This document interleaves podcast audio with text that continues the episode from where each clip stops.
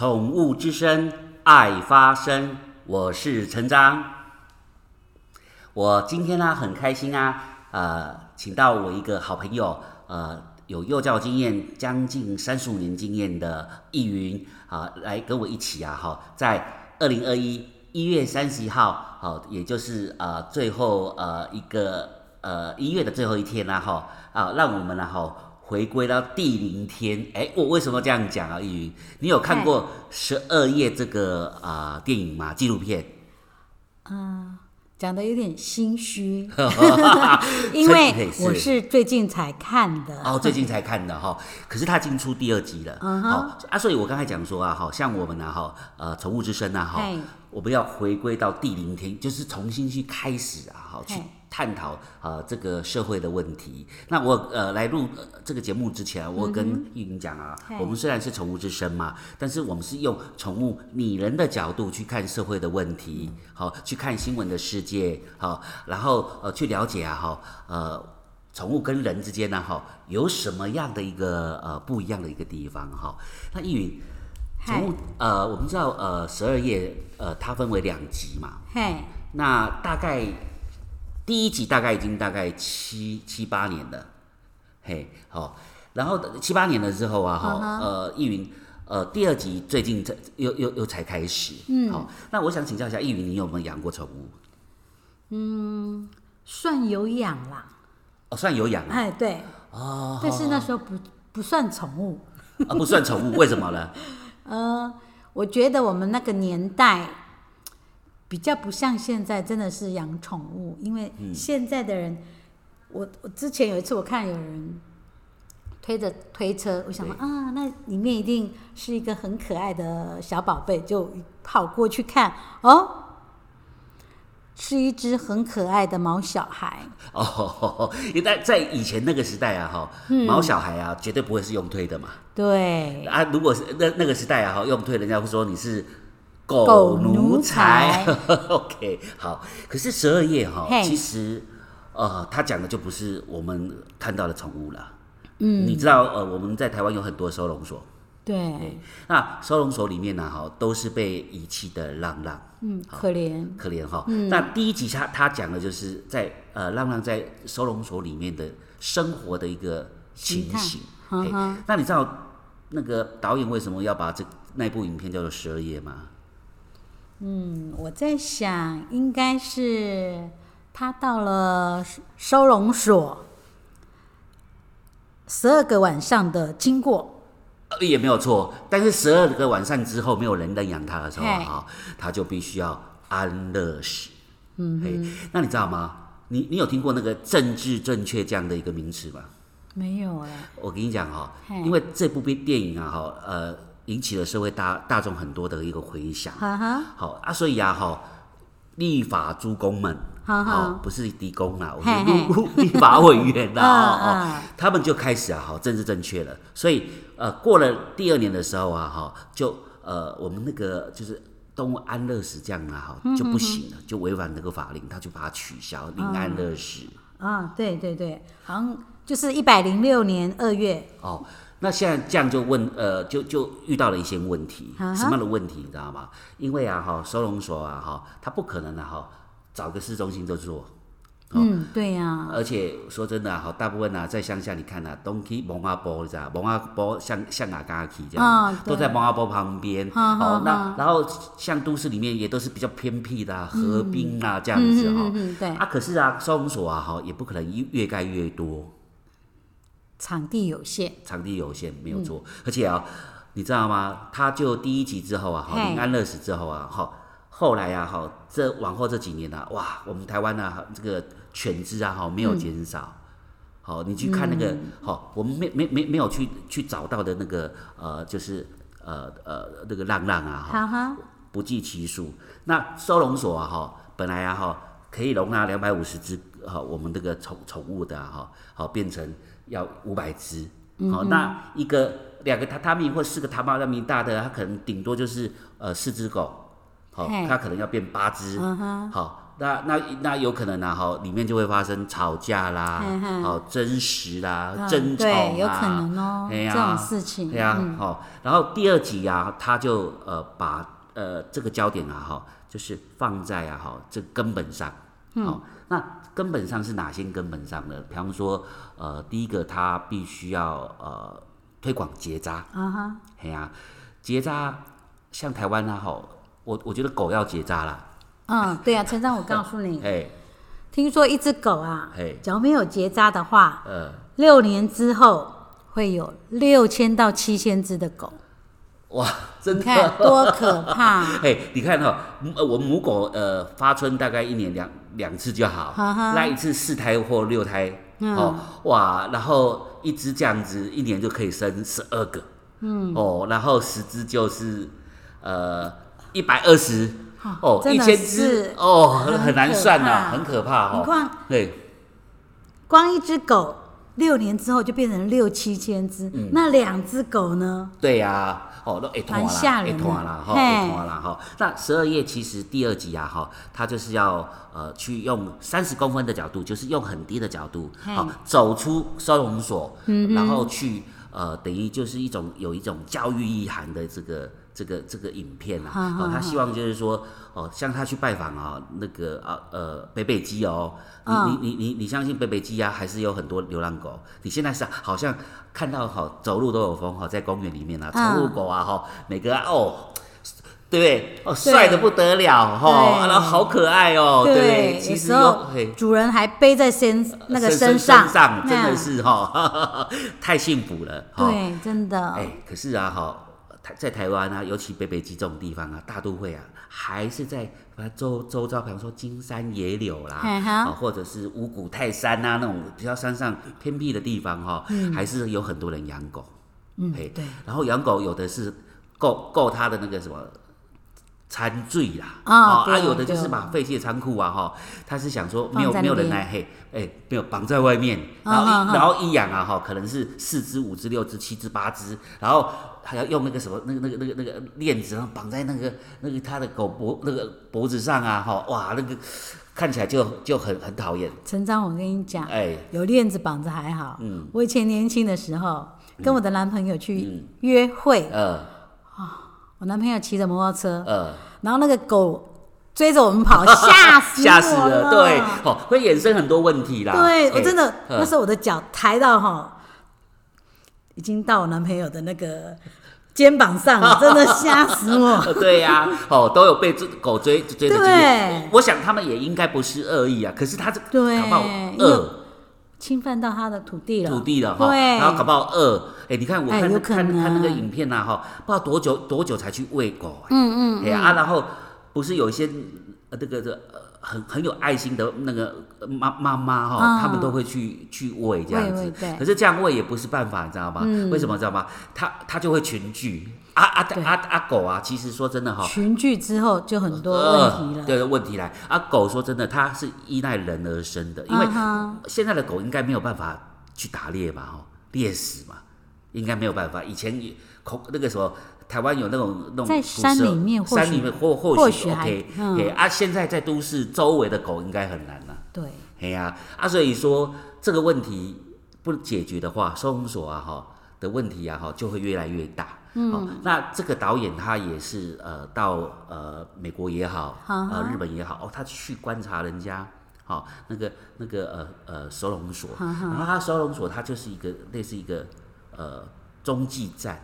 好，然后他是希望说把这个狗啊，哈，好好的，哦我们可能捡回来之后，那好好的照顾之后啊，哈，然后不管它的形状啊，哦，因为它可能瘦瘦的变成胖胖的嘛，哦，好，然后可能这个体型好了，然后让它更好啊，啊，然后最重要是跟人人亲近。嗯，哦，然后他一个中继站就是，哎，去呃有些人要认养的时候，来到来来到这个中继站，嗯，好，然后可能哎呃呃双方相处好了之后啊，好，哎就可以带回去，嗯嗯，好就可以带回去。那第二集他谈的就是这些，以教育好为根本，然后其实最重要就是呃结扎啦，嗯，对呀，啊。不然你说真的一件事情，哦阿内痛啊，惊死人哦，对呀，嘿呀惊死人哦，嘿呀，那啊。中间呢，我看了这部影片之后哈，我也顺便啊哈，有去 Google 啊找了一些呃浪浪的故事哈，然后当中啊就就就看到《金周刊》他有介绍，就是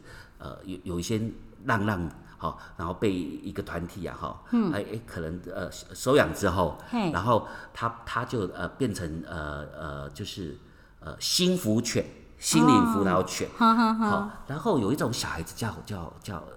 我我如果这样讲，不知道有没有对对对不住他们哦。嗯嗯嗯。迟缓儿是不是？哦。那你们有什么？漫飞天使。对，漫飞天使。那专门好，这这些幸福犬啊，哈，专门就是呃来辅导这些漫飞天使的。还有我们的老宝贝。哦，老宝贝。对。啊，对，都需要陪伴嘛。对。嘿，那今天就是想说哈，以幸福犬为角度嘛，哈，然后我我想说请教这个呃易云啊，就是说。呃，你有呃带小孩的经验？对，有。那像这些漫飞天使啊，你能不能举个案例啊？好，跟呃大家分享一下，就是说，呃，漫飞天使本身来讲，呃，他到底是要如何相处，然后呃，如何带他成长，陪伴他成长？嗯，对啊。那我我我在录节目之前啊，好像有先请教你几个问题。你说你有一个呃。外籍的呃，就是外籍新娘，她也应该算新住民，新住民嘛，哈，是新住民妈妈，妈妈妈是蒙古人嘛，嘿，对，对对对。然后这个小孩子好像当初啊，哈，呃，有很多故事，那你们跟我们讲一下。哦，好啊，嗯，其实当时这个孩子是因为呃，他在台北的幼稚园老师。他发现孩子画图，嗯，老师想说，哎，是他想的吗？但是他就问孩子说：“你画这是什么呢？”孩子就跟老师说：“嗯，因为我在那个睡觉的地方，因为那时候还不是表达的很好，说我在睡觉的地方他们会打我，然后还让我睡到床铺底下，受欺负了。”对。呃，这是另外一个他保受托的地方了，保对对对对，安亲班。哦哦，他他们叫安亲班，对，然后他他他可可能也住在那边，对，啊，然后受欺负了，对，哦，那因为呃，到后来这个小孩子变成到下午放学他不想回去，他会哭，哦所以老师就下最后通牒，对，跟妈妈说。你假如再让你的孩子回到那边，我不会让你带回去，所以妈妈只好呃来找我。那因为他是住台北市嘛，我是住在新北。对。妈妈头先真的是舍不得啦，但是后来想说没有办法，老师下最后通牒啦。嗯。来的时候，他因为算是呃朋友介绍的啦，好，所以。他也没有跟我讲很多，他就说啊，他先让我带零托两天，什么状况你都不知道？呃，都不知道。那到了晚上时候，我要帮他洗澡了，衣服一脱下，我真的有一点吓到。怎么吓？因为他的前面直的一大条，那跟心脏有关系。是的，没错。然后后面肩胛骨两边也是有开这样。然后我当下就想。怎么这个孩子这么可怜？但是，呃，他又真的很瘦小，营养不良吗？还是脱缺乏照顾？我在想，有可能因为他是开心脏，所以呃，他的吸收能力有比较差。哦，对对对对。那我当下我就想说，我要不要带他？嗯，因为呃。我没有这样子的经验，老实说，所以我也很担心。嗯，但是我又把我又心肠很软，我又把它想回来，想说，嗯，有可能这是菩萨给我的功课。嗯，好吧，再带他。嗯，那那你刚开始，你你只觉得说他可能身身体有有状况而已嘛，对不对？对。可是你是怎么样发觉啊？好，他他还还有其他的状况，就是他时常会问我。就说：“阿姨，你在跟弟弟说什么？”呃，因为你有另外再带一个 baby。对对对。啊。那不然就是他问弟弟：“你跟阿姨说什么？”那我那我就会跟他讲啊，我们刚才在说什么？但是我还是觉得有一点奇怪了。嗯。那那时候我当时是每天都有带他去学校上课。对。上课我都会跟老师聊天，不是聊八卦哦。哎。嘿，我都是就是呃跟老师聊这个小孩子的情形。是。那我我那天我就请教老师说，为什么这个孩子？他都会问我，或是问弟弟说我们在说什么话。老师说哦，他好像耳朵有问题。后来老师去看了一下他的那个健康表资料，就说哦，对了，他的耳朵有问题。那我知道之后，我就跟妈妈说，妈妈，我觉得你要帮你的宝贝配助听器。为什么我我会这么讲？嗯，因为他在跟我呃聊天的时候，他就说，呃，我妈妈家有打铃。那我那时候就想，打铃打铃是什么意思啊？打铃？哦，他不是哦。嗯。然后我那时候刚好想说，那一年都有那个雷雨，几乎每天都有雷雨。况且那个雷声之大。那我就比着天，然后说是不是上面那个天空？咕隆咕隆咕隆咕隆。他说雷。对，他说对，我说哦，那个叫打雷。啊。然后有一次过马路，我要。我就说啊，我们要牵手哦，要过马路喽。他说好，要破马路。我说破马路，过马路。对，他就说，我跟他说过马路，他说破马路。那我觉得说，他应该接受到的他的声音哈不是很正确，接受，因为他耳朵有问题嘛，所以接受到不是那么正确的声音。那我就跟妈妈讲说，你一定要帮他配。助听器，对，因为这样子他才可以接受到正常的发音，不然他跟人家沟通相处的话，呃，对他来讲，哎，会比较吃亏啦。哦，怕有时候现在小孩子有些比较聪明一点，搞不好会霸凌还是什么的。对对对对，嗯，哎，像像像这个小孩子啊，好，就是说，那你突如其来这样宝贝了，然后呃呃。你好像做了一个决定，跟他妈妈讲，叫他重读呃幼稚园大班，是不是？哦，这是怎么样一个情形？对，因为我觉得就是说，他当时他是在台北市，他是读特教班。对。那特教老师是有跟我说，他是他们班上。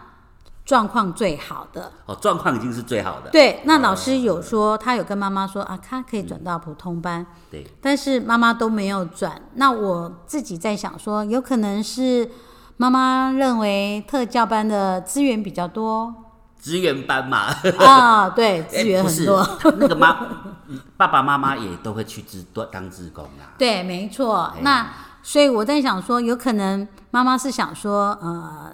在特教班里面有很多的家长会在里面会帮忙照顾，所以他觉得他儿子在那边他很放心。嗯，但是我觉得就是说，嗯，你知道他已经八岁了，嗯，那他在特教班状况是最好的，因为我当时我看到有些有些宝贝是瘫在那边的，就是他们有那种类似轮椅的车子特制的啊。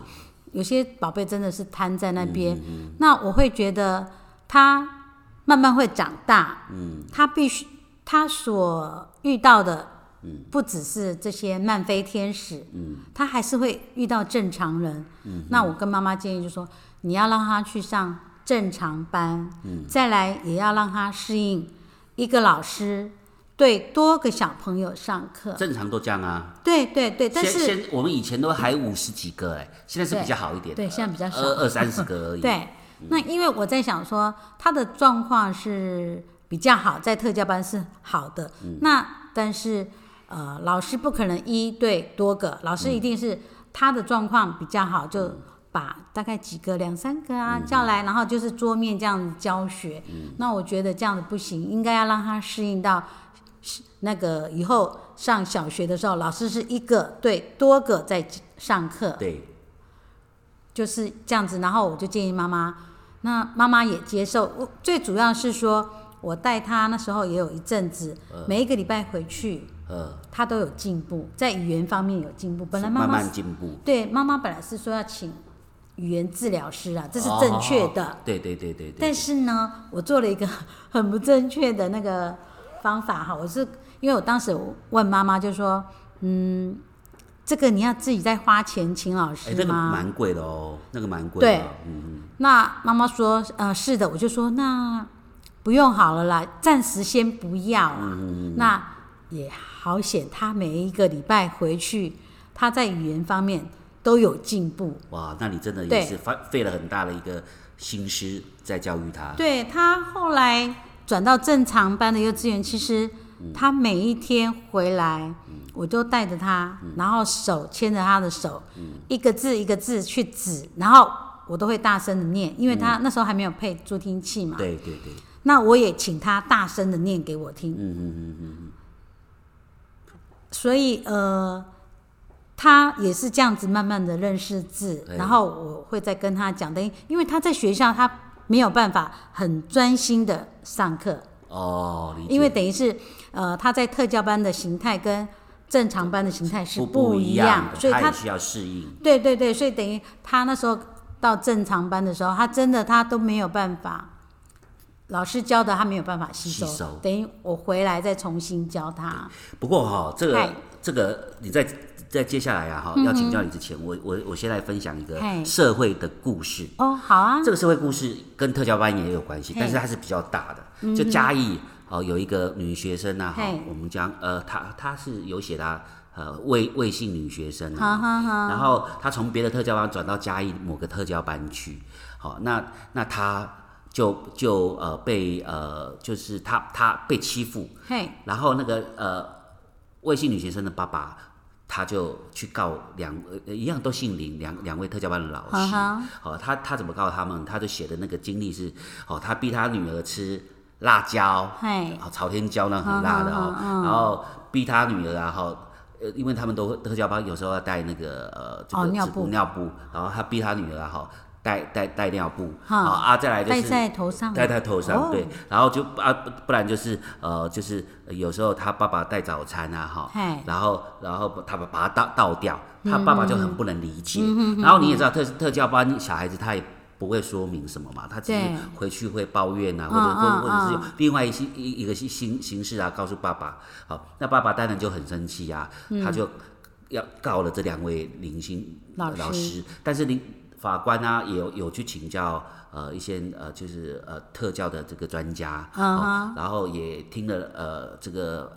两个老师的辩词啊，啊，然后也去请教周遭的那个呃同事啊什么的，嗯结果判这个特教这两位特教老师无罪。但是从这个故事，我就觉得其实像特教生，嗯哼，啊，或者是漫飞天使，适应的问题，你看从别的学校转到另外一个学校就有适应的问题。对，那时候很大胆，适应人，适应环境，对，然后你当一个特教小孩子，他妈妈这么信任你，然后你就叫他重新读大班。那后来呢？后来这个跟我们分享一下他的经历、他的故事吧。后来哦，嗯其实呃，因为我我觉得他其实是蛮聪明的，只是在某方面他大概呃没有被开发嗯哼哈。其实他们也都是很有潜力在的，就像我说的，他或许他读书方面他呃比较没有办法，但是他的画图方面很有天分。哼，你刚才讲说他在某个保姆安心班里面，他受到委屈，他可能不会讲，对可是他就画出来了。对对对对。哦，对，理解所以呃，他们都很有潜力，嗯哼，只是我们很少给他们机会，嗯哼，所以我们要制造机会给他们。像我们带他假日有时候我带他们出去啊，呃我就会机会教育啊，嗯。啊，比如说有一次我买鸡蛋糕给他吃，嗯。他一颗就放到他嘴巴吃，我不是怕他，对我不是怕他吃，我怕他噎到，真的吓到了。嗯。然后我就跟他讲说，你放心啊，阿姨买东西，弟弟有，你也有，嗯。那蛋糕慢慢吃，嗯啊，一口一口慢慢吃，你不要一个放嘴巴，这样子会噎到。嗯嗯啊嗯，那就是说，有时候属于他们自己的权益，你要告诉他。比如说像有一次，哦，我切水果，但是我我希望就是，哎呦，他已经八岁了，也能做一点事情，对，会一些事情，这样，我就说啊，那你把这个水果拿去给弟弟，嗯，好，他就说，那我怎么没有？我说有有有，我阿姨还在用啊，你先拿给弟弟，等下再再换你，所以啊，你要先跟他们讲，嗯，让他知道说，呃，他属于他该有的，他还是有，是，他们才不会心里受伤。哦，嗯，也对也对，好，那。我比较好奇的，就是说，那他他来自于单亲，好，那那单亲可能有爸爸那边的家庭，然后也有妈妈这边，好，那爸爸妈那那边的家庭啊，那那对这个小孩子的看法是怎么样？哦，我听妈妈说，嗯，在那个时候，大概因为他表达的能力比较差，嗯，所以。小时候很爱哭，爱哭，对，然后又加上他有开心脏，所以奶奶是不喜欢他的，所以他来我家大概两三年的时候，奶奶都不曾打电话，不关没有关系，也没有带回去。哦，对，所以但是在这两三年的时候，呃，我们都有在教他嘛，不不管是在。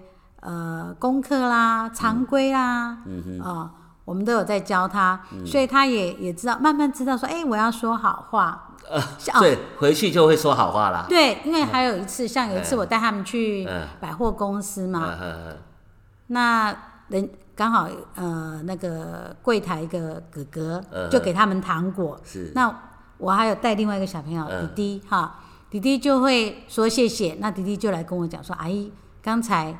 哥哥没有说谢谢，拿小报告哦。对对对对，那我马上就去跟那个哥哥说：“哥哥不好意思，因为我在教他常规，那我现在要他把糖果还你，然后等一下你再给他，看他有没有跟你说谢谢。”啊，对，理解理解。对，因为就是你很用心哎。因为我觉得呃，既然我今天要带他，或是说带小朋友，呃，当然。就要用心的去带他，因为我觉得他就是大概妈妈一方面也是呃第一胎嘛，头胎，然后大概比较不知道要怎么来教育他。嗯，那再来大概妈妈也是呃新住民，所以嗯，我觉得在沟通跟孩子的互动上比较少。哦，陪伴陪伴这个角色对没有办法，对没有办法，家长是没办法去。去请别人取代的，对啊，这是这时候怎么办？呃，你是指我呃，比方说他他一个礼拜七天都在你那边吗？还是说你有嗯带他？大概我那时候刚开始我就说五天两天要回去。哦，好好，对，六六日啊，或者是对六日时间，对，还是要回去要有一点亲子的时间嘛。对对对对对。但是有时候妈妈比较忙的时候。六日我还是带，你还是带，对。哦，那这样子的话，小孩子回去的时候，他后来后来大概几岁回回到他父母的身边？啊，小六。小六，对，是回到妈妈那边还是爸爸？啊，回到爸爸那边。哎，因为在后来差不多三四年之后啊，有时候偶尔会带回去。哦，他还是要回到爸爸啊，爸爸会带回去。好好好好。爸爸会带回去的时候，孩子会说会说好听的话了。哦。慢慢进步看得见，对对对？对，有看到这个孩子进步了，所以呃他会跟阿妈说谢谢啊，阿妈你辛苦啦，嘿，哎不简单嘞，对，取得低啦哈，取得爱低啦哈，哦这个是很重要，嗯，然后他可能可能开始可能也也跟一般小孩子长大嘛哈，对，因为还有就是呃我会要求我都弄一大碗给他吃，嗯。他有时候说不行，我说一定要把它吃完，最起码你要把我这一碗吃完才可以。然后，所以有时候弟弟就会说，因为我那个弟弟比较胖，弟弟就会说：“阿姨，我假如像哥哥这样子，我要吃第二碗，你会让我吃哈？”我说：“对呀。”我说：“但是因为你的体重都超过了，所以那时候有时候我带他们两个出去，人家就说你比较疼小的哦，大的你都没有给他吃哦，真的是很冤枉。其实。”反正小的我我都说你只可以吃一碗，大的我就说你这一碗满满一定要吃完哦。因为他有时候第二碗他就不吃了，所以我都把一碗填的很满。啊，现在大概几岁了？他现在啊，他现在已经高一了。高一啊，可能就跟正常的高一生一样的那个身材体重这样子。嗯，还是有比较瘦一点，还是有比较瘦。对，大概我在想，呃，因为他开心脏，所以在这个吸收力方面大概也比较差。那回到爸爸那边呢？哈，嗯嗯，外婆呃，那奶奶应该有接纳他。嗯，现在比较会接纳了。以前以前听听你这样讲分析就是。哦，以前够够一晚了那啦，嘿嘿嘿，听妈妈说那时候爸爸，嗯本来离婚的时候孩子是跟爸爸嘛，对，那爸爸就打电话给妈妈说，你赶快来带小孩，不然我妈妈要把小孩丢出去了。哎呀，也是很可怜。对，就是因为这样子，然后呃，妈妈带出来，但是又要工作啊，所以才会把他送到那个之前的安亲班。哦，好好，然后就这样子。你改变了一个小孩子的一生了哈。哦，也也也不敢这么讲，有影响但有影响，有影响了哈。哎，那一那从这个个案呢，你能不能给一些像像像我我的小孩是国中生嘛，国三，嗨呃，那当然我有陪伴的啊，啊我有陪伴的，但是这种叛逆的，或者是说像呃一般家庭的小孩子，你有没有先？就是给一些启启启发啦，或者是说你愿意分享什么的？我是觉得啦，嗯因为现在哦，山西很发达，所以爸爸妈妈是有陪伴，但是呢，哎，我觉得他的互动是跟手机互动比较多。对呀，像像像像我的家庭是，我们我们每个人都有手机呀，哦，然后回到家之后啊，后哎吃饭，然后。吃完饭之后啊，哈，我比较好啦。我们以前吃饭的时候还各看各的手机，然后有事情还就就坐旁边还赖一下。好，现在比较好，会吃完饭，然后吃完饭的时候啊，可能八九点了，大家可能累啦，那小孩子可能写完功课的，呃，这个各做各自的事情啊，每个人都手机拿着，又回到自己最舒适的地方，看着手机。我告诉你。我们以前都说孩子喜欢呢心掏吧，心头肉。但是我很疼他。我今天看到了，那个有一个图片，就是变成心头肉、心掏啊是手机了。所以不只要陪伴，你要跟你的孩子有互动。那已经到了国中，你要倾听他。有有可能有时候他才，呃，爸爸或是妈妈，我们就说等一下。或是说，呃，还是手还是在忙着手机，眼睛也没有也没有离开手机。我在谈公事啊，我在上班啊。对啊，所以这也是呃家长的为难啊。但是你要想，当一个孩子他很叛逆的时候，那时候哦，你的头脑会更伤脑筋啊。所以我觉得就是呃，在叛逆期，有些搞不好呃小学时候就有了。嗯。所以我觉得家长就是要。多陪伴，多倾听，跟孩子多互动。哎，就好像宠物一样哈，你别跟它亲哎。对，宠物，宠物你要跟它亲的，不是只讲缘分哈。嗯，对啊。陪伴也很重要。对。好，那那像呃，我们讲的那个十二页里面呢哈，它它为什么会有一个收容所？然后未来要去领养的主人，他要要有一个空间，然后让他们两个去互动。对。一样的意思嘛。对对对。那那像教养的部分。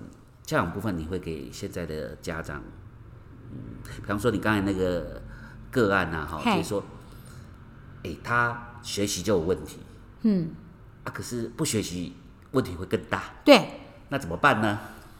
我刚才说的，嗯，你要多陪他，然后，呃。陪他的时候，请你把手机先收起来，因为就像你说的，呃，他的功课就像我我这个大宝贝一样，他的功课不行，嗯，但是我又不希望说，呃，我我觉得啦，假如说他的功课，呃，怎么讲，嗯，读得很辛苦，那他有可能会被同学排斥或是霸凌，对对对对对，我。不是那种很要求，就说哦，你一定要给我考考考试要考什么九十分、一百分。但是呢，我觉得你要有用心。哎，他真的哦，他在小一的时候，国语就考到八十，那也不简单。从一个讲话都有问题的人，况且那时候他妈，我我他妈妈没有说这个小孩子的情形。嗯嗯，是后来他跟我讲啊，其实哦，我的小孩去你那边的时候只有三岁的智商。